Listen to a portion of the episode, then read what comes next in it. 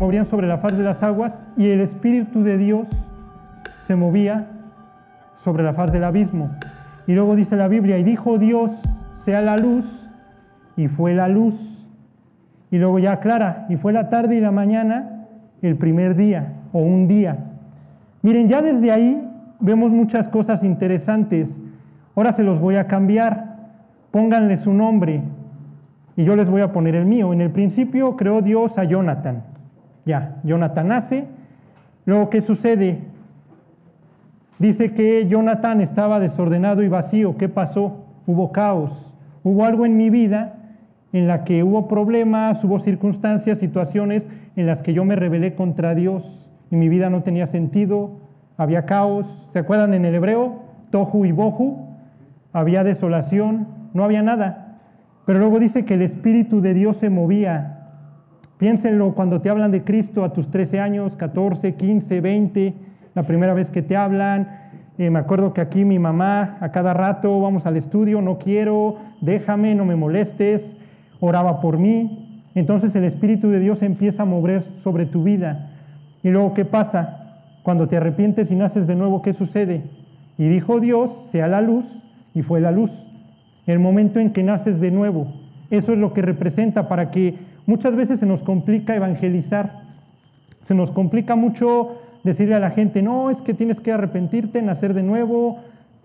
Con Génesis 1.1 al 1.3 tenemos para describirles nuestra vida y decirles que si a ellos les gustaría que la luz sea en su vida. Y luego dice que Dios separó la luz de las tinieblas.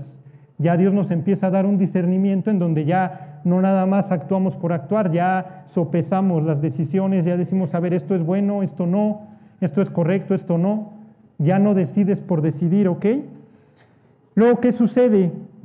Si se acuerdan, el día 2 separa Dios las aguas de las aguas y a las aguas de arriba les llama cielos o a la expansión les llama cielos y abajo a lo seco llama tierra y a a, los mares o a las aguas llama mares, ¿no? Ese es el día 2.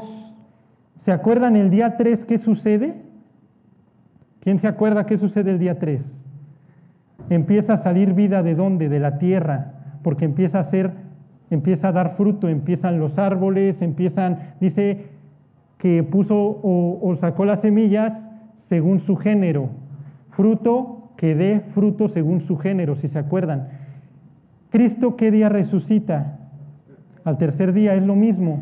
Entonces, para que vean cómo Dios no hace nada porque sí, no lo hace a lo loco. Él sabe día por día, sabe por qué lo hace en ese día. Entonces, el día 3 da vida de la tierra, así como Cristo al tercer día resucita de, pues de la tierra, sale de la tierra, ¿no? Entonces empieza a haber fruto, piensen en nuestra vida. ¿Qué pasa después de que nacemos de nuevo? ¿Qué sucede ya una vez que empezamos a distinguir la luz de las tinieblas? ¿Qué sucede? Empieza a haber fruto. ¿Fruto cómo? Me refiero, dejamos pecados, no sé, tenemos discípulos, predicamos, queremos leer la Biblia, ganamos almas. Si alguien aquí ha tenido el gozo de ganar un alma, su primer alma, ¿cómo estás? No cabes. Vas por la calle y vas todo ancho, así, o sea, échenme a quien sea, ¿no? Porque es tanto el gozo que dices, esto sí vale la pena, empieza a haber fruto en tu vida, ¿no? Día 4, ¿se acuerdan qué pasa el día 4? Exactamente, la lumbrera mayor para que señoree en el día y la lumbrera menor para que señoree en la noche y las estrellas, ¿qué pasa en nuestra vida? Ya empieza a venir el adornito. Y cuando digo adornito, o sea, ya te empiezas a llevar más con Dios, ya empieza a haber ciertas bendiciones, incluso ciertos lujitos, Aquí por los que oraron hace ocho días por México, Alemania, hasta Dios dice, órale, ahí les va su lujito, ¿no? Entonces, bueno, ya empiezas a caminar más con Dios. Pero luego aquí viene algo súper interesante. El día 5 crea a los animales del agua, a los peces, y crea a las aves. Y si, si saben, está de moda el darwinismo, la evolución, y Dios dice, yo ya sabía desde el principio de la fundación del mundo que la gente me iba a salir con sus cosas, entonces, como yo soy perfecto y todo lo hago perfecto, ¿cómo ven si mejor el día 5 les hago lo de abajo y lo de arriba y el día 6 les hago lo de en medio? Y ahí les trueno. ¿Cuál evolución? No hay evolución. Ya con eso no tendría sentido la evolución. Pero bueno, entonces crea a los peces, día 5 crea a las aves y luego el día 6 a quién crea? A los mamíferos, pero, pero vean el orden, crea primero a los mamíferos y ya después crea al hombre. ¿Por qué creen? ¿Por qué creen que Dios creó al hombre al último, el sexto día? Ahí les va. Dios conoce nuestro corazón que somos tan orgullosos, tan faroles, que si Dios nos creaba al tercer día, somos capaces de salir y decir, yo le ayudé en la creación, yo, yo hice el sol o yo hice a los peces. Y Dios dice, no, como conozco tu corazón, te creo al último, en donde no tengas oportunidad de tú hacer nada ni de crear nada. Porque si tú, si yo te creo el día 5, el día 2, el día 3, otro día, tú hubieras salido con la sandez que tú me ayudaste. Porque así somos. Cuando nos va mal, buscamos a Dios, ya que nos componemos, ahí nos vemos. Las personas que salen del reclusorio, adentro del reclusorio bien fervorosos, están con todo.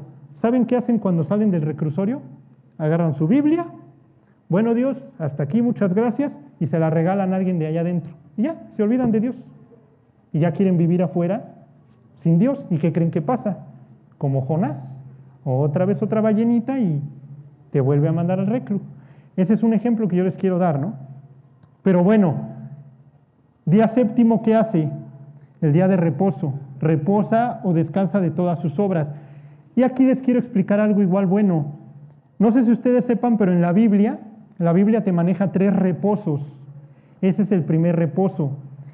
Los reposos, ¿cómo se los explico? O sea, cuando habla de reposo, eh, se refiere como a la salvación. Ahorita se los explico, ahorita se los aclaro. El primer reposo precisamente es el de la creación. Dios crea todo en seis días y el séptimo invita al ser humano a su reposo. ¿Por qué? Precisamente Dios crea al hombre el sexto día. ¿Para qué? Para que el hombre no haga nada. Entonces, ¿quién hace todo? Dios. El hombre no hace nada y lo invita a su reposo. O sea, para que vayan analizando la salvación así es, el cristianismo así es. Dios hace todo, el ser humano no tiene que hacer nada. Lo único que tiene que hacer es arrepentirse, reconocer sus faltas y Dios lo invita a su reposo. Entonces ese es el primer reposo. El segundo reposo lo vemos cuando el pueblo judío sale de la tierra de Egipto y van 40 años en el desierto y se acuerdan con Josué que van a conquistar la tierra prometida. Si se acuerdan cómo la conquistan, cómo tiran Jericó, cómo tiran las murallas. Y Gorni nos lo ha venido diciendo, ¿no? Casi, casi Josué, a ver, ¿a qué hora la espada? A ver, este, no, a ver, circuncídate. No, oye, si celebramos la Pascua, ay. Y al final, ¿qué les dice? Consíganse unas trompetitas, denle siete vueltas a las murallas, tóquenlas y se van a caer. Donde Dios les está mandando el mensaje, siempre ha sido así. Tú no tienes que hacer nada, yo hago todo. Entonces el segundo reposo es cuando entran a la tierra prometida. Ellos no haciendo nada, Dios haciendo todo por ellos. ¿Cuál es el tercer reposo? La salvación, la vida eterna. Piensa en el día de hoy. Tú llegas con una persona y le dices, oye, Dios te quiere salvar del infierno. No, pero yo soy bueno. Y dices, no hay nadie bueno, lo dice la Biblia. Eclesiastés 7:20 lo dice. Ciertamente no hay hombre justo en la tierra que haga el bien y nunca peque. Eso lo dice Salomón, el hombre más sabio que ha existido. Entonces le dices, te tienes que arrepentir. No, pero es que le voy a echar ganas, es que soy bueno. No, no, no puedes, echándole ganas no puedes. Y entonces ahí le explicas el tercer reposo. Mira, el tercer reposo es que Cristo vino, se hizo hombre, vivió una vida perfecta durante 33 años, guardó la ley, los 613 preceptos, murió en una cruz y resucitó para que tú solamente creyendo en eso y arrepintiéndote, entras al cielo. Y ese es el tercer reposo del cual habla la Biblia, ¿no? Pero bueno, miren, ahora vámonos al, al Génesis 2. Y les voy a empezar a leer. Entonces ahí vemos cómo Dios va creando todo, ¿no? ¿Qué sucede? Miren, les voy leyendo. 2.1. Fueron pues acabados los cielos y la tierra y todo el ejército de ellos. Y acabó Dios en el día séptimo la obra que hizo y reposó el día séptimo de toda la obra que hizo. Y bendijo Dios al día séptimo y lo santificó porque en él reposó de toda la obra que había hecho en la creación. Ya luego se, me brinco de ahí. Eh, miren el 5 que dice, y toda planta del campo antes que fuese en la tierra y toda hierba del campo antes que naciese, porque Jehová Dios aún no había hecho llover sobre la tierra, ni había hombre para que la labrase, perdón, para que labrase la tierra. ¿Qué sucede ahí? ¿Se acuerdan? en ese momento no llovía. ¿Y se acuerdan cómo se regaba la tierra? Salía un vaporcito, ¿no? Que regaba la tierra y ya. Pues, lógicamente no había problema, no había agua. En ese sentido me refiero a lluvias, ¿no? ¿Se acuerdan en esa época el hombre que era? Comía plantas, herbívoro, no comía animales. Los animales, ¿se acuerdan qué le dice a Adán? Tú ponle nombre a todos los animales. O sea, Dios crea a un ser con la capacidad de pensar, lo crea 100% con su cerebro y ahorita lo vamos a ver aquí, lo hace conforme a su imagen y semejanza. Cuando dice imagen y semejanza, no se vayan tanto a lo físico, que sí es también por ahí, pero enfóquense más a la capacidad de decisión. Yo les pregunto, ¿Dios siente? Por supuesto que siente, lo vimos con Jesús cuando llora, ¿no? ¿Dios enoja? También. ¿Dios ama? También ama. Entonces, cuando dice a imagen y semejanza de Dios lo crea, más que nada enfóquense a eso. Entonces, ¿qué viene ahí en el imagen y semejanza? El libre albedrío lo hace libre. Precisamente donde hay amor, hay libertad. Si no, seríamos robots y si no, seríamos esclavos. Y Dios diría, no, yo te creo perfecto y no puedes fallar. No, Dios ya sabía. Entonces Dios crea al hombre con la oportunidad o la chance de que él decida. ¿Han oído la expresión el cordero que fue inmolado desde la fundación del mundo? ¿Eso a qué se refiere? Piensen en la escena, Dios está Dios Padre, Dios Hijo y Dios Espíritu, ¿no? Y Dios Padre dice, ¿cómo ves si creamos al hombre? Y el Hijo dice, va, me agrada la idea. Ok, pero lo vamos a hacer libre. Ah, ok, si lo hacemos libre, ah, entonces tiene la oportunidad de fallar. O tiene la oportunidad de decidir bien o decidir mal. ¿Cómo ves Jesús? ¿Tú te rifas? Si Él falla, ¿te rifas tú? Sí, estoy dispuesto. Si Él falla, yo muero por Él. Entonces por eso dice el Cordero que fue inmolado desde antes de la fundación del mundo, porque Jesús ya había dicho, si ellos fallan, no se preocupen, yo doy mi vida. O sea, Él ya estaba dispuesto a dar su vida por nosotros desde antes que nosotros existiéramos. ¿Ok? Pero miren, les sigo leyendo. Vamos en el 6. Sino que subía en la tierra un vapor, el cual regaba toda la faz de la tierra. ¿Ok? Luego dice, entonces Jehová Dios formó al hombre del polvo de la tierra y sopló en su nariz aliento de vida y fue el hombre un ser viviente. ¿Qué creen que hizo Dios ahí? Lógicamente, ¿qué creen que le sopló? Al Espíritu Santo. Entonces, lógicamente, fue alma viviente, pero también en ese instante fue hecho hijo de Dios, ¿se acuerdan? Mas a todos los que le recibieron, a los que creen en su nombre, les dio potestad de ser hechos hijos de Dios. Y en el 13, Juan 1.13, te describe las características de un hijo de Dios el cual no es engendrado ni de voluntad de carne, ni de voluntad de sangre, ni de voluntad de varón, sino de Dios. Entonces todo lo que Dios crea directamente es hijo de Dios. ¿Por qué creen que los ángeles son hijos de Dios? Cuando lean en el Antiguo Testamento los hijos de Dios se refiere a los ángeles. Adán es hijo de Dios. Eva ya no es hijo de Dios. Eva ya viene a ser producto de la creación de Dios. ¿Ok? Y en el Nuevo Testamento, solo aceptando a Cristo, tienes la potestad de ser hecho hijo de Dios. ¿Ok? Ahorita vamos a aclarar eso de Eva más adelante. Y miren, vamos rápidamente a Eclesiastés.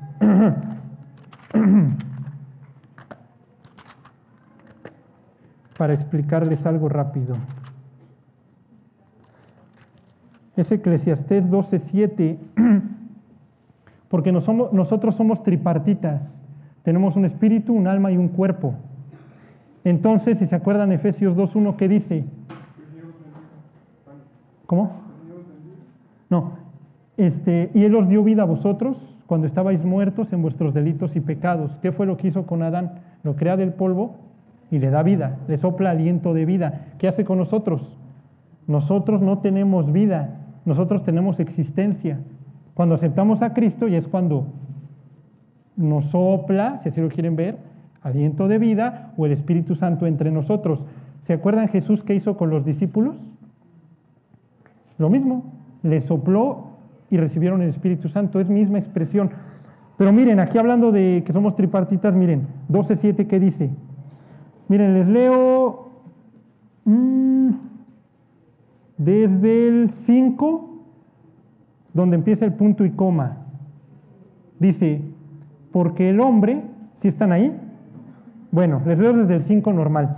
Dice, cuando también temerán de lo que es alto y habrá terrores en él, camino, y florecerá el almendro, y la langosta será una carga, y se perderá el apetito.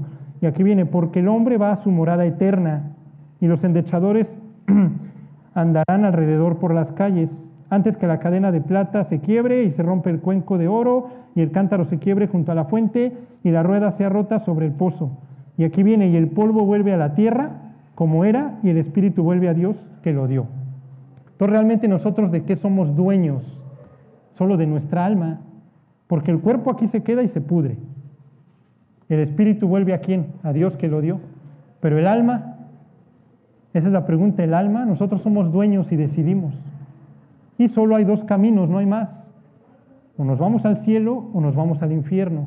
¿Eso de dónde lo sabemos o cómo lo vamos a determinar? Conforme a la decisión que tomemos. Precisamente regresando a lo de Génesis 3, somos libres y podemos decidir. Pero bueno, me regreso, solo les quería aclarar eso para que entendieran cómo Adán, ya desde que fue formado, era tripartita, o Dios le, sopló el aliento y tenía alma y espíritu. ¿Ok? Y bueno, me voy a seguir. Un ser viviente, ahí vamos, ¿verdad? Y luego dice el 8. Y Jehová Dios plantó un huerto en Edén, al oriente, y puso allí al hombre que había formado. Y Jehová Dios hizo nacer de la tierra todo árbol delicioso a la vista y bueno para comer, también el árbol de la vida, perdón, el árbol de vida en medio del huerto y el árbol de la ciencia del bien y del mal. Entonces Dios pone a Adán en todo un jardín, en un Edén, perdón, Edén quiere decir delicia, entonces lo pone y le dice, eres libre, puedes comer de todos, tienes para hacer lo que quieras, ahí están los animales, ¿Se acuerdan que dice que Dios se paseaba en la tarde del día? Tenía una relación, por eso Dios hizo al hombre para relacionarse. Entonces por eso es necesario que nosotros leamos la Biblia a diario para relacionarnos con Dios. Entonces, bueno, le dice, tú puedes comer de todo, puedes ir aquí, puedes ir allá, pero hace dos árboles en específico. Y le dice, voy a hacer el árbol, el árbol de la vida y el árbol de la ciencia del bien y del mal. ¿Y se acuerdan qué le dice? Del árbol de la vida puedes comer y de todos los que quieras, pero del de la ciencia del bien y del mal no. ¿Por qué? Porque el día que de comieres, ¿qué? Ciertamente morirás. Piénsenlo. Si ahorita yo les digo, oiga, no vayan a voltear para allá la puerta para que vean quién entró, ¿qué es lo primero que van a hacer? A voltear, porque traemos esa naturaleza de que lo que nos dicen que no es lo que queremos hacer. Y siempre queremos lo que no tenemos. Y, y no nos damos cuenta en lo que sí tenemos. Y el diablo por ahí nos empieza a atacar. Siempre decimos, es que me hace falta eso, pero tú tienes este de acá, no, pero yo quiero el de allá, y a fuerza lo quiero. Y hasta que no lo consigo, no descanso. Ahora, siempre se van a encontrar con la gente que les diga, ahí está, a mí me lo han dicho, ahí está tu Dios gacho, tu Dios cruel, a ver, lo creó al hombre y todavía le pone su, jueguito macabro, ¿no? A ver, ahora le escoge el árbol y te pongo los dos árboles y ahora le peca, cae. Si Dios ya sabía que no se haga, le digo al contrario, Hizo al hombre, le hizo los dos árboles y le dijo, te doy el poder para que ejerzas tu libre albedrío. He aquí pongo delante de ti la vida y el bien, la muerte y el mal, la bendición y la maldición. Escoge pues la vida. Todavía hasta te dice, escoge la vida. ¿Y qué hacemos? No, pues nos gusta pecar. Entonces, para que vean, ¿se acuerdan qué decía Jesús? Si no vienen a mí para que yo les dé vida, no quieren venir a mí, simplemente es decisión de nosotros. ¿Se acuerdan qué dice la, la Biblia? Y esta es la condenación, que la luz vino al mundo, pero los hombres amaron más las tinieblas que la luz. ¿Por qué? Porque sus obras eran malas. Entonces luego le echamos la culpa a Dios. Es que Dios, y Dios dice, tú eres libre de decidir y tú siempre decides por el mal. ¿Se acuerdan cuando dice la Biblia, a una se hicieron inútiles? ¿Han oído esa expresión? ¿A qué se refiere? Que a la primera el ser humano siempre que decide a la primera se equivoca. Nunca puede decidir bien por sí solo. Por eso tenemos que ir con Dios, orar, pedirle a Dios, dame respuesta. Espero. ¿Se acuerdan David cómo esperaba a Dios? Lo esperaba en oración, lo esperaba leyendo, buscándolo. Me anticiparé de día, de noche, a las vigilias de la noche. O sea, David se despertaba y buscaba a Dios. Algunas citas por ahí en la tarde lo buscaba y en la noche lo buscaba. Daniel, ¿cuántas veces oraba al día Daniel? Tres. O sea, para que vean, realmente nosotros no podríamos o no, no nos equivocaríamos, pero si en verdad esperáramos en Dios, si en verdad oráramos, si en verdad lo buscáramos, no nos equivocaríamos. Pero bueno, vamos a seguir aquí en la narración. Y aquí viene algo bueno también, miren. Dice, y salía de Edén un río para regar el huerto y de ahí se repartía en cuatro brazos. ¿Se acuerdan los cuatro ríos? El Pisón, el Gijón, el Gidequel y el Éufrates. Miren, vamos a Apocalipsis 22.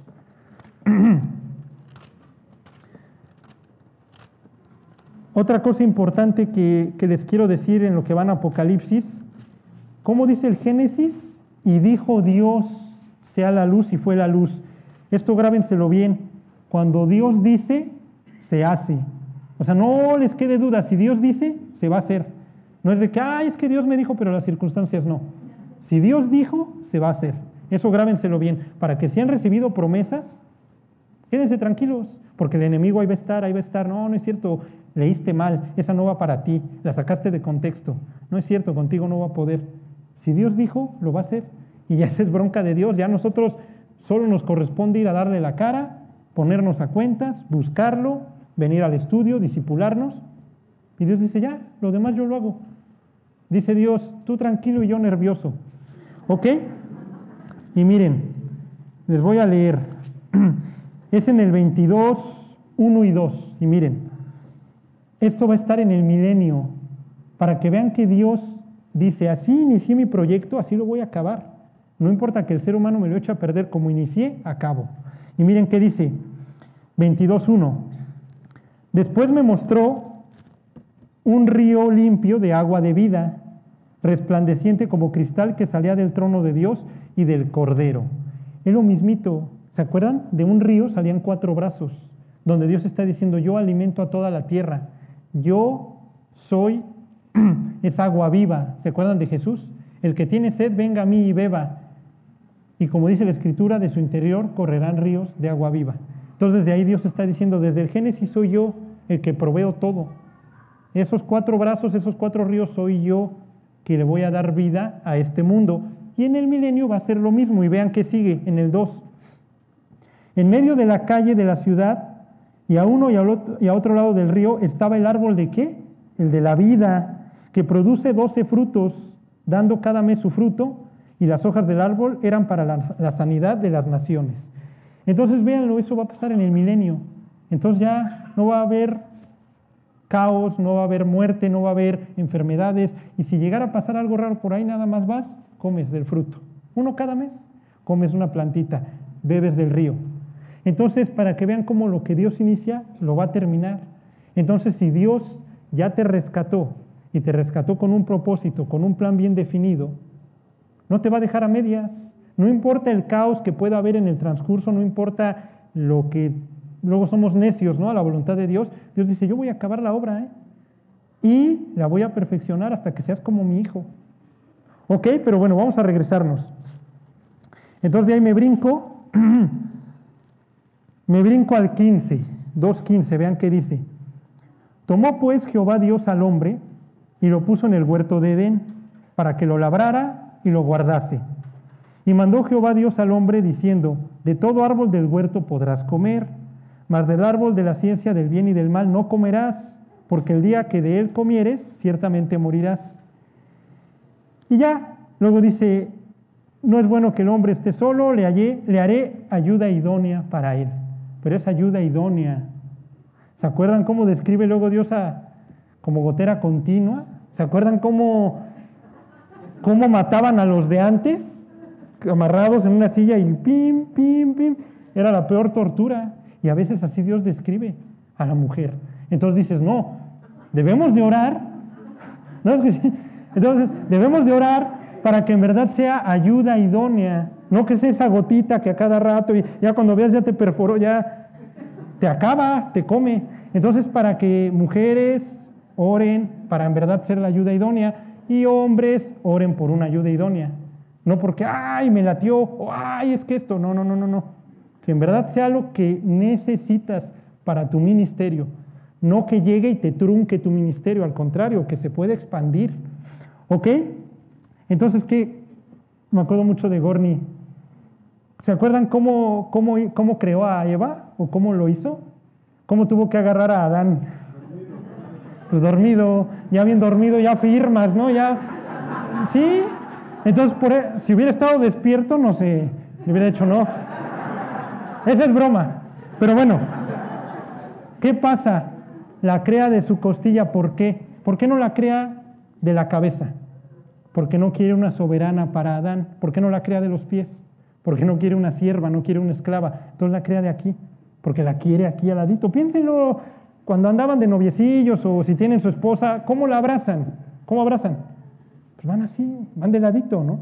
Entonces que esté aquí, que, camines, que caminen juntos, no que vaya ella adelante ni atrás, ni abajo, ni arriba, al par. ¿Ok? ¿Qué sucede? Aquí les voy a explicar Génesis 2.24, muy famoso, miren. Y aquí se los voy a explicar y les va a quedar súper claro. Por tanto, dejará el hombre a su padre y a su madre y se unirá a su mujer y serán una sola carne. Eso es como Dios lo dice en su palabra. Como no buscamos a Dios, no queremos con Dios, ¿se dan cuenta cómo alteramos el patrón y vamos de atrás para adelante? Dice Dios, primero vas a dejar a tu padre y a tu madre, luego te unirás a tu mujer, luego te casas y luego tienen hijos. ¿Qué hacemos ahora?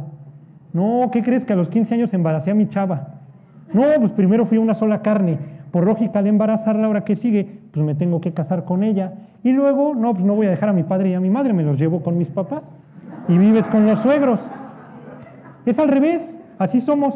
Primero me uno, luego ya, híjole, como ya me uní, pues ya ni modo que pues me caso, ya ni modo, y estoy adentro. Y luego, como no tengo a dónde llevarla, pues vámonos con los papás. Para que vean cómo Dios nos equivoca y el orden que Dios da es el correcto, pero no nos gusta. Entonces dice, primero dejas a tu padre y a tu madre. O sea, te consigues tu casita, tu lanita, ya vives solo, luego ya te casas, la disfrutas dos, tres años, luego tienen hijos, ya luego te unes, luego son una sola carne. Ahora algo que les quiero decir regresando a lo de una sola carne. La palabra en hebreo, esto se lo van a topar siempre, la palabra en hebreo para unidad compuesta es ejad. ¿Dónde lo podemos ver eso? Lo podemos ver en el Génesis 1, donde dice, y fue la tarde y la mañana, Yom Ejad, un día. Dos conforman uno. El hombre y la mujer. Váyanme buscando Deuteronomio 6.4, ahorita se los explico ahí. El hombre y la mujer, ¿qué dice? Se unirá su mujer y ¿qué serán? Una sola carne. Lógicamente el hombre es el hombre, la mujer es la mujer, pero realmente ya son uno, dos conforman uno. ¿Por qué les estoy diciendo esto? Porque muchas veces se van a topar con el judío o con la persona que te diga, no, Shema Israel, Adonai Eloheinu, Adonai Ejad. Jehová nuestro Dios, Jehová uno es. Sí, ahí dice que Jehová uno es. Te van a decir, ahí está, es uno. Sí, pero ¿qué palabra es en el hebreo? A ver, y ya se van a hacer los locos. Ah, sí está diciendo Ejad. Entonces le vas a decir, ¿qué te está diciendo ahí? Unidad compuesta. Miren, ¿ya están ahí? Bueno, miren, es lo que dice. Escucha Israel, Jehová nuestro Dios, Jehová uno es. Llamarás al Señor tu Dios, etc. Pero está usando la misma expresión para, para usar unidad compuesta. Ejad. Ahora miren, vamos a seguir, regresense al Génesis. Otra cosa importante, hablando es acerca de la Trinidad. Si lo ven desde el Génesis 1.1 ya está la Trinidad. Bueno, no 1.1, 1.1 y 1.2, porque ahí está Dios Padre, está cuando dice y dijo, está el verbo, y luego dice y el Espíritu de Dios se movía. Ahí están los tres. ¿En dónde vemos la Trinidad también? En el bautismo de Jesús. ¿Se acuerdan? Jesús está siendo bautizado, se abre el cielo, se oye una voz, este es mi hijo amado en quien tengo complacencia, y va bajando el Espíritu en forma de qué? De paloma. Y ahí les va algo interesante. En el Génesis 1, cuando dice que el Espíritu de Dios se movía, en el hebreo original, ¿qué creen que dice? El Espíritu revoloteaba sobre la faz del abismo. Y ya dices, ah, ok, ya desde ahí, ya desde ahí ya sabemos que era en forma de paloma. Ahora, en cuanto a la Trinidad, para que no nos confundamos, mucha gente se equivoca y se confunde y dice, es que Jesús y Dios son el mismo. No, no son el mismo, son uno, pero no el mismo. Y Jesús lo dijo, mi Padre y yo uno somos, pero no dijo somos el mismo, para que vean que son tres personas diferentes. Y les pongo así el bosquejito, piensen que aquí está Dios. Acá arriba le pones Padre, acá le pones Hijo y acá Espíritu Santo. Entonces el Padre es Dios, el Hijo es Dios, el Espíritu Santo es Dios, pero el Padre no es Espíritu, el Espíritu no es Hijo, ni el Hijo es Padre. ¿Sí se entendió eso? Entonces, para que lo puedan explicar, porque la gente es donde se confunde y te dice, pero ahí está, es que, ¿cómo, cómo dices que son el mismo? No, no, no son el mismo, son uno, pero no el mismo. Misma expresión. El hombre es hombre, la mujer es mujer, se unen, son uno, pero no son el mismo. ¿Ok? Bueno, miren, ahora vamos a seguir. Entonces, vamos en el 25. Dice, y estaban ambos desnudos, Adán y su mujer, y no se avergonzaban. ¿Se acuerdan por qué no se avergonzaban? Porque eran inocentes, todavía no había pecado. Lo más probable es que brillaban. Y, miren, vamos a empezar el Génesis 3. Pero la serpiente era astuta. Y aquí les quiero aclarar, yo sé que Gorni siempre nos lo ha explicado, pero nuevamente se los aclaro. La palabra en hebreo es nahash, si se acuerdan. ¿Y qué puede decir serpiente? ¿O puede decir brillante? ¿O puede decir encantador? Porque varios te dicen, ¿y por qué la serpiente? ¿Por qué necesariamente agarran ese animal? Le puedes decir, igual y no era una serpiente. Igual y el diablo, como brillaba, igual y era el brillante o el encantador y le engañó. No necesariamente se vayan al animal, o sea, a serpiente. ¿Ok? Dice, era astuta más que todos los animales del campo que Jehová Dios había hecho, la cual dijo a la mujer, con que Dios os ha dicho, no comáis de todo árbol del huerto. Vamos a Mateo 4. La pregunta es, ¿por qué estaba Eva sola? ¿Dónde estaba Adán? ¿Qué habrá pasado ahí? Para que no descuidemos, no descuiden a sus esposas, porque si no el diablo por ahí llega y no sabemos, es que no yo no sé dónde estaba Adán. Pues debían de estar juntos, para eso los creó Dios. ¿Qué dijo el diablo? Ya no está Adán y agarro a Eva sola. ¿Por qué creen que se va con Eva y no se va con Adán? Porque, ahorita se los explico, pero al diablo no le conviene meterse con Dios, le conviene meterse con el hombre. Me vas a decir, a ver, explícame, ok. Dice la Biblia que el hombre es gloria de Dios y que la mujer es gloria del hombre. Adán era gloria de Dios, Eva era gloria del hombre. ¿Con quién se iba a meter el diablo? No se iba a meter con Adán, que era gloria de Dios.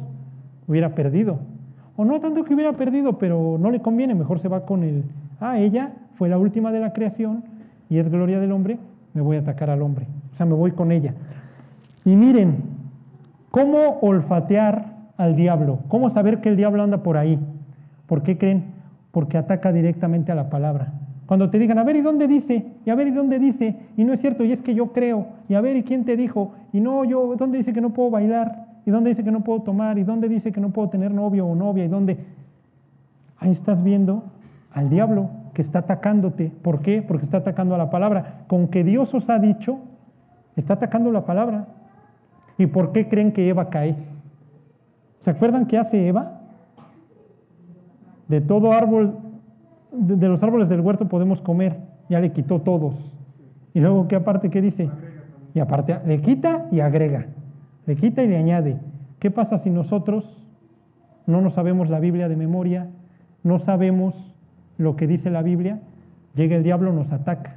¿Y cómo sabe que caemos? Porque ataca la palabra. Si no te sabes defender con la Biblia, ya bailaste.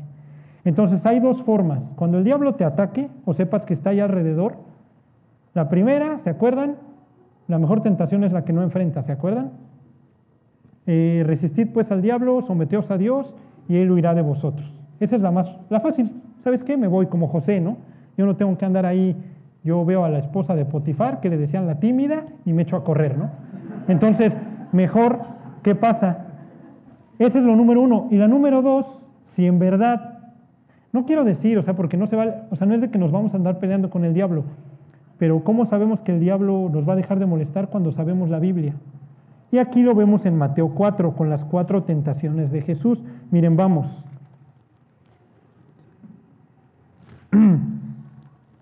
Miren, 4.3, ahí están.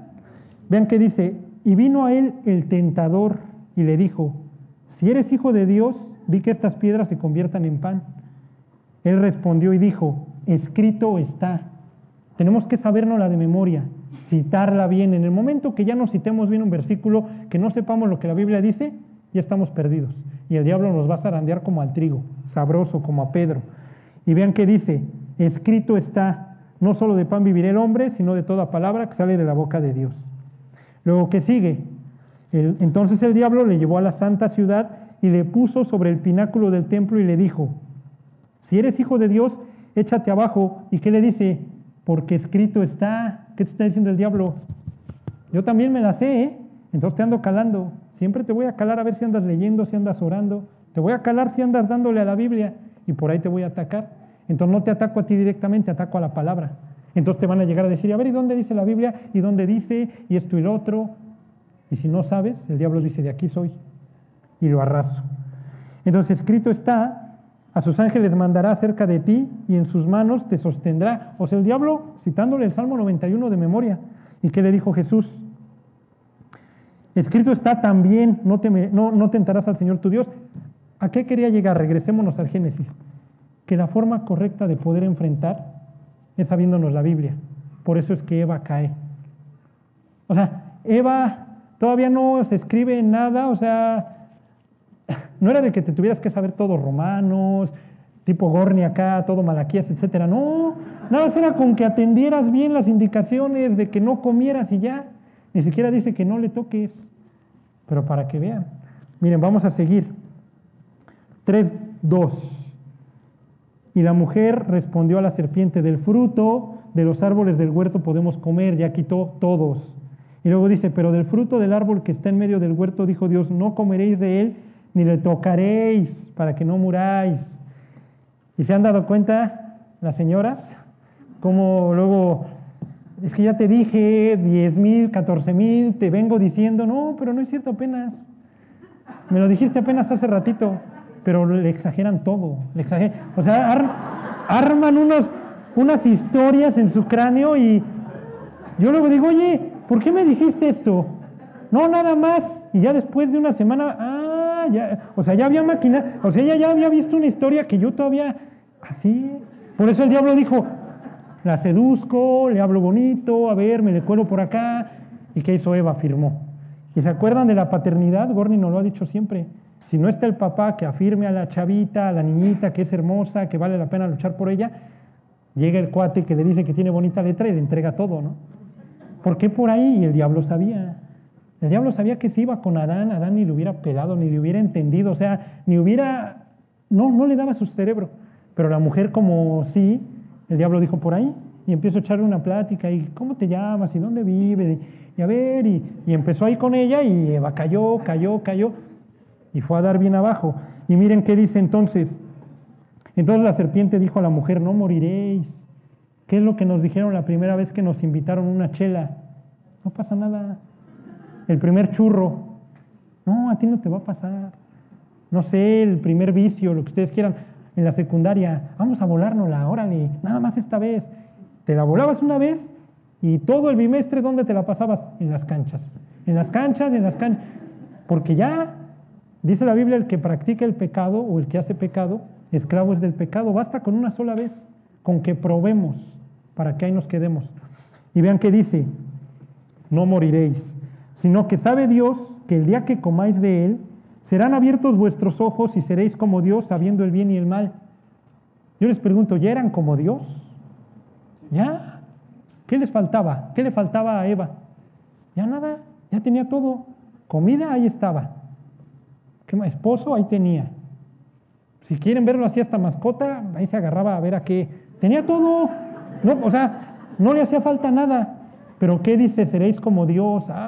Ay, quiero ser como Dios, pero ya eres. Ah, no, pero me propuso algo mejor. Conoceréis, conoceréis el bien y el mal. El bien ya lo conoces, ahí está Dios. ¿Qué quiso conocer? Quiso conocer el mal. Así somos. Nos gusta asomarnos. Hay un, ¿cómo se le llama aquí este? hay un accidente, ¿saben por qué realmente se, se hace el tráfico cuando hay accidentes? ¿Sí saben por qué, no? Porque vas manejando. O sea, te quedas, te vas bien lento para ver y a ver a quién mataron y no, nos gusta, o sea, nos gusta el chisme, nos gusta lo que no, lo ajeno, lo que no nos pertenece, nos gusta saber y a ver y por qué hay esas dos, esas nunca las abren, a ver y por qué, y si yo voy y las abro, ¿qué hay allá? Algo me han de estar ocultando. O sea, así somos, o sea, somos, nos gusta pensar mal. Y luego, ¿qué pasa? y vio la mujer que el árbol era bueno. ¿Por dónde entra el pecado? Por los ojos, por la vista. Entonces, para que vean, basta con que ya veas por qué antes no lo había visto así. Porque ya algo había pasado en su corazón. Recuerden que no necesitamos ejecutar el pecado para que ya sea pecado. Desde el momento en que ya lo empiezas a maquinar en tu mente, en tu corazón, desde que ya lo ves diferente y dices, ay, como que no lo había visto así, a ver, a ver. Entonces vean, y vio la mujer que el árbol era bueno para comer y que era agradable a los ojos, y árbol codiciable para alcanzar la sabiduría, y tomó de su fruto y comió, y dio también a su marido, el cual comió, así como ella. ¿Y se acuerdan que Adán se pone su S de, de Superman? de Supermandilón y luego, luego llega, órale, come. ¿Están de acuerdo que si Adán le hubiera dicho no, eso no está bien? Porque Adán tuvo que haberse dado cuenta que algo ya había pasado en Eva. Pero ¿qué dijo? No, piensen en los matrimonios. Ay, no, ya llegué de chambear, estoy bien cansado y ay, pelear. No, mejor ya, ya no quiero enfrentar a mi mujer. Ya lo que diga, sí, sí, sí, ya ándale. Ya me pongo a ver Netflix, ¿no? Todo. O a ver el resumen de los partidos del Mundial, ¿no? O sea, se los digo para que en un matrimonio se deben de enfrentar, ni modo de a como nos toque, pero deben de decir las cosas, porque ¿qué fue lo que hizo Adán? No, para no pelear, ya para que no me dé explicaciones, luego se alarga, luego su rollo, luego se pone a llorar, luego le tengo que decir que le cierre a la llave, o sea, entonces ya para evitarme todo, pues ya como, ¿no? Pues ya, ¿qué, ¿qué puede pasar? Pero ¿por qué creen que Dios le adjudica a Adán que pecó y no a Eva? Porque Adán entró ya con los ojos abiertos, o sea, él yo veía todo. Eva fue engañada, pero Adán ya había visto, ya sabía. Entonces por eso Dios se lo adjudica a Adán. Pero en serio, se los digo para que si hay casados aquí, en verdad, no importa que ya llegues bien tronado de la chamba, ni modo, que tengo que disciplinar. ¿Saben por qué luego no disciplinan a los niños? Por el sentimentalismo, les gana. Entonces llegas de chambear, dices, no he visto al niño en todo el día, llego de chambear y me toca darle disciplina. No, me va a odiar. No nos debe de ganar el sentimentalismo. Debemos de llegar a nuestra casa y enfrentar. Si hay problemas, a ver qué pasó aquí. Disciplina, pues disciplina. A ver qué onda con esto, ni modo. Si tengo que hablar algo con mi mujer, lo hablo. Si le tengo que decir que está mal, se lo digo. Y también si me tiene que decir, lo acepto, no voy a ser orgulloso, ¿no? No voy a decir te me sujeto, no, no. No, o sea, ser este, humildes, ¿no? Y bueno, ¿qué pasa? Come ella, le da a Adán, y luego ¿qué sucede? Entonces en el 7 fueron abiertos los ojos de ambos y conocieron que estaban desnudos. Entonces cosieron hojas de higuera y se hicieron delantales. Y aquí viene algo importante. La higuera en la Biblia representa a Israel o representa la religión judeocristiana, en donde dices yo no soy tan malo, yo no he matado, no he robado, no he mentido. Entonces piénsenlo, ¿quién crea las religiones? Adán. En este mismo instante, porque ¿qué, quiso hacer con eso? Cubrir él mismo su vergüenza. Él mismo se vio desnudo y dijo, yo me salvo, yo soy el héroe, yo la regué, yo lo compongo. Entonces me cubro con hojas de higuera. Y Dios dice, no te va a alcanzar así. Ahorita seguimos. Ahorita me voy a regresar a eso ya al final. Entonces dice el 8, y oyeron la voz de Jehová Dios que se paseaba en el huerto al aire del día, y el hombre y su mujer se escondieron de la presencia de Jehová Dios entre los árboles del huerto. Entonces, ¿qué hicieron? Se empezaron a esconder de Dios. ¿Por qué? ¿Se acuerdan qué dice la Biblia en Proverbio? El impío huye sin que nadie lo persiga, mas el justo está confiado como un león. ¿Qué pasa cuando nos portamos mal en automático? Nuestra conciencia nos acusa. Entonces, ¿qué fue lo que hicieron? Ah, entonces creo las religiones, creo las buenas obras, entonces si me, estoy portando mal, voy y lavo mi conciencia los domingos, me voy a misa o me voy a la sinagoga o me voy a cursos, me meto a terapias, psicología, lo que ustedes quieran, en donde yo me salvo. No le doy la cara a Dios, porque darle la cara a Dios implica pues, mi orgullo y no. Yo debe de haber otra forma para salvarme. Entonces no, yo no voy y le doy la cara a Dios, mejor me escondo de Dios. Y me escondo a través de una religión, me escondo a través de alguna actividad. ¿Saben cuál es la salida moderna del cristiano? El cristiano no va a tomar, no se va a drogar, pero ¿saben cuál es? El deporte. Y eso luego lo ponemos de pretexto para evadir las responsabilidades en el hogar. No, no, no, pues yo es que yo corro, o no, yo juego fútbol. Y no estoy diciendo que está mal, está bien, si hacen ejercicio está bien, el gimnasio, el fútbol, aquí, allá. El problema es cuando ya dices, no, es que lo hago diario y ya me extiendo dos horas. O sea, donde dices, mejor me salgo de mi mundo y mejor me voy. Y pongo de pretexto que me voy escuchando la audiobiblia, ¿no? Y me echo 20 capítulos. Mi Gorni, leí 40, mi Gorni, sí, pero pues era cuando iba haciendo ejercicio y... Pues no, o sea, los debemos de, debemos de enfrentar. No, me voy escuchando alabanzas mientras hago ejercicio. Pero se los digo cuando ya queremos salir o escapar de nuestra realidad. Se los digo, por deporte no pasa nada. El problema es cuando ya sea el escape. No, es que en mi casa es domingo, no va a haber nadie. Digo, ah, están todos, ¿qué hago? No, pues este, voy a ver el partido. O no, mejor me salgo para no enfrentar nuestros problemas. ¿Ok? y vean qué dice. Mm, el 8. Y oyeron la voz de Jehová Dios que se paseaba en el huerto al aire del día, y el hombre y su mujer se escondieron de la presencia de Jehová Dios entre los árboles del huerto. Mas Jehová Dios llamó al hombre y le dijo, ¿dónde estás tú? ¿Se acuerdan esa pregunta? ¿Hasta dónde estuviste dispuesto? ¿Qué, qué hiciste? No es de dónde estás, ah, pues estoy aquí, que en el fiesta.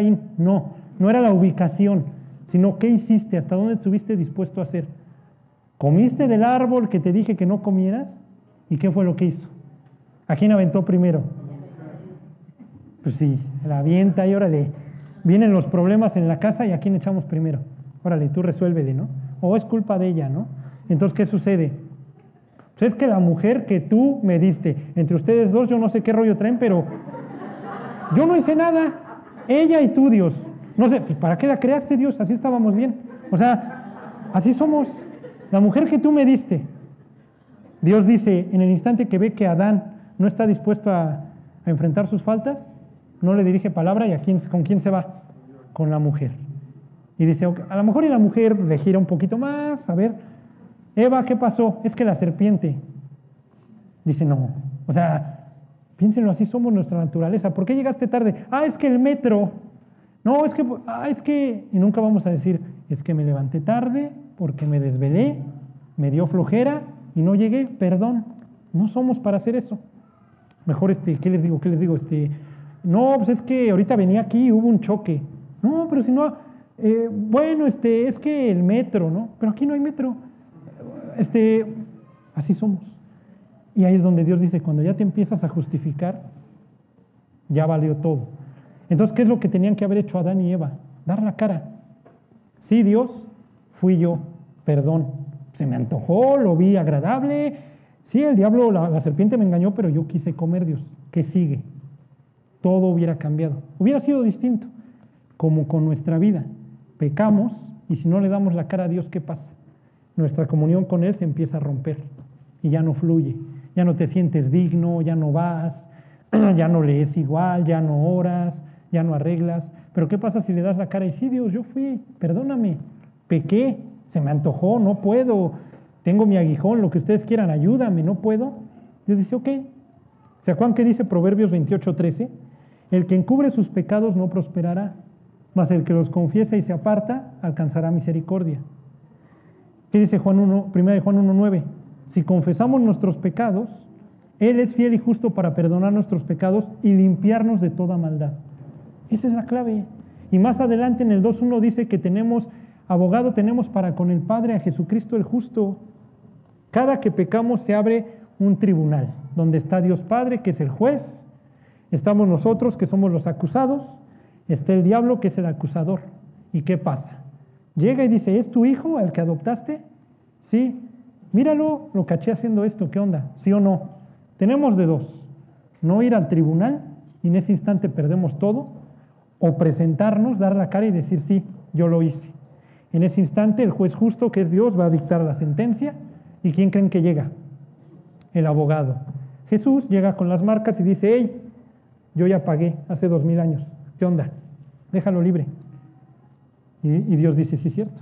Él ya pagó por las faltas de este cuate. ¿Y el diablo qué sucede? Se frustra, se pudre, se enoja. Y va a seguir haciendo esa. Es lo que hace diario. Va y nos acusa. Es el acusador. Entonces se los digo para que cada que pequen, no hagamos lo que Adán y Eva, no se escondan. Démosle la cara a Dios. Cada que pequemos hay que darle la cara, no pasa nada. Lógicamente hay consecuencias y las hay.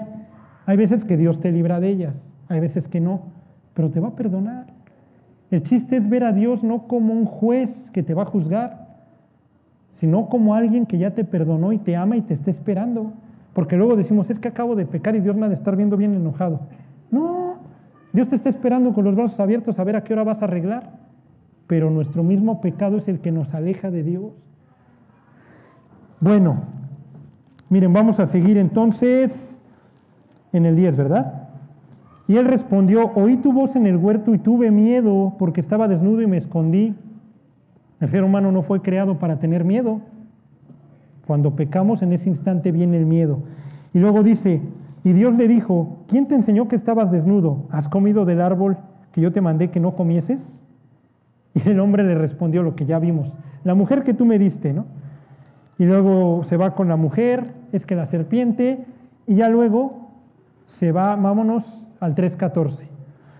Y Jehová Dios dijo a la serpiente, por cuanto esto hiciste, maldita serás entre todas las bestias y entre todos los animales del campo, sobre tu pecho andarás y polvo comerás todos los días de tu vida. ¿Se acuerdan que de este versículo Paquita, la del barrio, hacía sus canciones? ¿Sí se? Entonces, este, piénsenlo, no se refiere literal a la serpiente así de que vas a ser un animal ahí. No, no, no. Está diciendo al diablo, siempre vas a andar comiendo el polvo. O sea, te pasaste de lanza con mi creación, yo me voy a encargar de que siempre estés por debajo. ¿Se acuerdan qué le decía Dios a su pueblo? Te pondré por cabeza y no por cola, ¿no? Si te portas bien. Pero el pueblo no se portaba bien. Entonces Dios dice, yo les doy el triunfo, yo les doy la victoria, nada más pórtense bien. Anden en santidad, búsquenme. Perdón, arreglen su vida. Y luego, ¿qué pasa? Viene la promesa. Y pondré enemistad entre ti y la mujer, y entre tu simiente y la, y la simiente suya. Esta te herirá en la cabeza y tú le herirás en el calcañar. Esa es de, de esas profecías dobles, ¿se acuerdan? Esa se cumple con David y Goliat. David es el hijo de la, mujer, o de la simiente, o del Mesías, y Goliat viene a ser el hijo del diablo. ¿Se acuerdan que es un híbrido, es un gigante? Con sus grebas de bronce y sus mallas. Parece serpiente, como lo describen ahí. ¿Y dónde se cumplió también? En la cruz.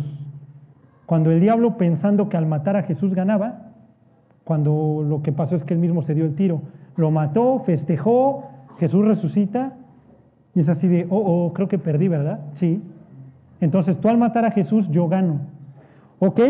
Y miren, y a la mujer dijo, multiplicaré en gran manera los dolores de tus preñeces, con dolor darás a los hijos, y tu deseo será para tu marido, y él se enseñoreará de ti, etcétera, etcétera. ¿Qué, ¿Qué pasa? Vienen las consecuencias del pecado. ¿Qué le dice al hombre? Con el sudor de tu frente vas a comer, y la tierra te producirá cardos y espinos. Vienen consecuencias malas, ok, pero aquí es donde me quiero detener y ya para terminar. Miren, me brinco al 21, Ve, vean qué dice. Y Jehová Dios hizo al hombre y a su mujer túnicas de pieles y los vistió. ¿Qué pasó ahí? Lógicamente Dios dijo, esas higueras no te sirven, la religión no te va a salvar, y, fíjense, era la religión judeocristiana, o sea, los mandamientos, si lo quieren ver así, o sea, los diez mandamientos, lo que Moisés dijo, no te salva, ¿eh? ¿Qué te salva? Dice la Biblia que sin derramamiento de sangre no hay remisión de pecados. Dice que la paga del pecado es muerte. Si alguien peca, merece morir. Bueno, entonces Dios es, o sea, Dios te ama a tal grado que dice, yo no quiero que mueras tú. Entonces, ¿a quién mata? Mata a un tercero, Dice que son túnicas de pieles, ¿de pieles de qué creen? Pues de oveja, de cordero. Entonces, si se acuerdan de la Pascua, si se acuerdan de todo Levítico que está, que les encanta leer Levítico, todos los sacrificios, es, es diciendo Dios, ahí está el cordero sin mancha, joven, perfecto. de un año que lo tienen que degollar, ¿se acuerdan? Lo agarraban el día 10, cuatro días lo examinaban y el día 14 lo tenían que matar. Lo que pasó con Cristo, la entrada triunfal a Jerusalén es el día 10, cuatro días lo prueban, ¿se acuerdan? Y el día 14, ¿qué sucede? Lo están matando en la cruz. Entonces, Dios desde aquí ya nos está explicando cómo se va a salvar el ser humano. Ya desde Génesis 3 te está diciendo la salvación no es por obras, es por gracia, es por fe. Es a través de la muerte de un tercero. Muere ese tercero y a través de esa muerte tú eres salvo. Si tú crees en eso, tú vas a tener salvación. Por eso dice que los vistió. Nosotros estamos revestidos de qué? De la justicia de Cristo. Exactamente. Entonces piénsenlo. ¿Qué sucede más adelante? Dios los destierra, los saca del huerto, pone unas espadas, si se acuerdan, con dos querubines a cubrir el árbol de la vida. ¿Por qué? Porque si Adán y Eva comían del árbol de la vida ya podridos, se quedaban podridos para la eternidad. Entonces Dios dijo, no, no, no, no, no, no me puedo arriesgar a eso.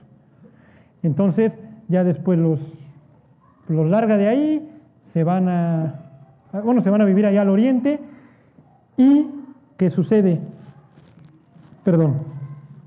¿Qué sucede? Entonces de ahí empezamos a ver cómo la humanidad, a través del primer sacrificio que Dios hace, Dios lo tuvo que hacer para salvar a Adán y Eva, empezamos a ver cómo con Caín y Abel se repite. Y piénsenlo, Caín, ¿qué le lleva a Dios? Le lleva el fruto de su trabajo, le lleva lo mejor de su cosecha, le lleva un sacrificio incruento, Incruento es sin sangre y Dios quiere un sacrificio cruento. Entonces, Abel, ¿qué le lleva? Lo mejor, le lleva un cordero. Y desde ahí vamos viendo cómo el ser humano sabe que para acercarse a Dios tiene que haber la muerte de un tercero. Entonces, bueno, lo que quiero que se lleven el día de hoy, más que nada, ahorita vamos a terminar orando, pero lo que quiero que se lleven es que, o sea, no huyamos de Dios, hay que darle la cara. Cada que pequemos hay que ir con Él y decirle, Dios, hice esto. En la noche, cada que lleguen, pónganse a cuentas. Dice Isaías 1.18, venid luego, dice el Señor, y estemos a cuenta. Si vuestros pecados fueren como la grana, como la nieve serán emblanquecidos. Si fueren rojos como el carmesí, vendrán a ser como blanca lana. Ponte a cuentas, no pasa nada, ¿qué hiciste? No hiciste esto o aquello. ¿Qué es lo peor? Piénselo, ¿qué es lo peor? Yo voy al reclusorio los lunes y me he topado con gente que me dice, yo vengo por homicidio, ¿qué tengo que hacer? Ah, no te preocupes, vámonos al Salmo 51. David mató y adulteró. Ya, purifícame con hisopo y seré limpio, lávame y seré más blanco que la nieve. Es lo único. Ponte a cuentas con Dios, dale la cara, dile, sí fui yo Dios, perdóname. Hay pecados que nos gustan, que le podemos decir, Dios, me encanta ese pecado, no lo puedo dejar. Es más, no quiero, pero tú ayúdame. Tú produces en mí el querer como el hacer. Ya no lo debo de hacer, ayúdame. Y Dios dice, ok, prefiero a alguien honesto, alguien que vaya y por encimita, sí, Dios, te amo, sí, perdóname, pero no profundizamos. Entonces quédense con eso el día de hoy. Vean cómo el ser humano, Dios hace todo perfecto y el ser humano lo va pudriendo, lo va pudriendo. Así es nuestra vida. ¿Cómo lo vamos reconstruyendo? Miren, vamos a Isaías 61 y ahí acabamos. ¿Se acuerdan que Isaías 61 es el versículo o es el capítulo que describe a un cristiano? Es el 61.4. Para eso estamos aquí, ¿eh? para eso venimos los domingos, para esto nos discipulamos, para esto leemos, para lo que vamos a leer ahorita. Vean qué dice el 61.4. Ahí están. Dice, reedificarán las ruinas antiguas y levantarán los asolamientos primeros restaurará las ciudades arruinadas, los escombros de muchas generaciones. Si vemos para arriba la planta carnívora, digo, la, el árbol genealógico que tenemos, en serio, vemos al abuelo tremendo, hijo tremendo, nieto tremendo, ¿qué nos queda? Entonces, aceptando a Cristo, de ahí para el real, de modo que si alguno está en Cristo, nueva criatura es. Las cosas viejas pasaron, he aquí todas son hechas nuevas. Y de ahí para el real, a caminar con Dios, a decirle, Dios, cámbiame, transfórmame. Pero bueno, ya para terminar, si alguien el día de hoy se quiere poner a cuentas con Dios, si alguien honesto el día de hoy dijo, me llamo Adán, o alguien de aquí dijo, me llamo Eva, si es cierto, he venido huyendo de Dios todo este tiempo, no le quiero dar la cara, he pecado. ¿Qué tenemos que hacer? Una oración, ponernos a cuentas, simplemente invitarlo al corazón, pedirle a Dios que nos quite ese corazón de piedra, que nos dé un corazón de carne, que ponga en nosotros su espíritu y como dice Ezequiel, y yo haré que ustedes anden en mis estatutos y guarden mis preceptos y los pongan por obra. Tú no tienes que hacer nada, simplemente entrégame tu corazón, lee la Biblia. Hay gente que me dice, quiero dejar de pecar. Le digo, ni lo intentes, mejor ponte a leer la Biblia. No, pero en serio te vas a frustrar, te vas a frustrar. Mejor ponte a leer. Aquí están los pecados, aquí está la Biblia. Entre más leemos, más baja esto. Menos leemos, más sube. Así va a ser. Entonces vamos a hacer una oración donde le vamos a pedir a Dios que lo invitamos a nuestro corazón para que nos dé una vida nueva, ¿ok? Señor Jesús, te damos las gracias porque tú nos amas al grado que estuviste dispuesto a morir en esa cruz para pagar el infierno que yo merecía. Tú pagaste todas las faltas que yo he hecho, que sigo haciendo y que voy a hacer. Reconozco que soy un pecador y que por mí mismo no puedo cambiar y que te necesito el día de hoy para que tú transformes mi vida, tú quites el corazón de piedra que tengo y me des un corazón de carne para que ame a las personas, para que las perdone, para que no me amargue. El día de hoy te invoco, Señor Jesús, como mi Señor y Salvador. Te pido que entres a mi vida, que la cambies, que le des un sentido a mi vida y me arrepiento de todos mis pecados, de los que me acuerdo y de los que no también. Señor, todo esto te lo pido en nombre de Jesús. Amén.